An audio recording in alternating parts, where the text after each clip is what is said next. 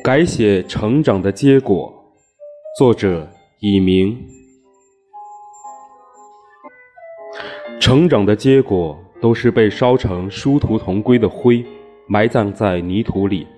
不论你生前的颜色是何许斑驳，这是生命顺流的结果。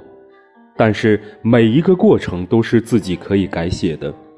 那些不同的色彩，从单调渐渐变成艳丽的光芒，但是别想一口气儿涂抹成璀璨。铭记仅仅一种简单的绿色，也要有黄色和蓝色的调和。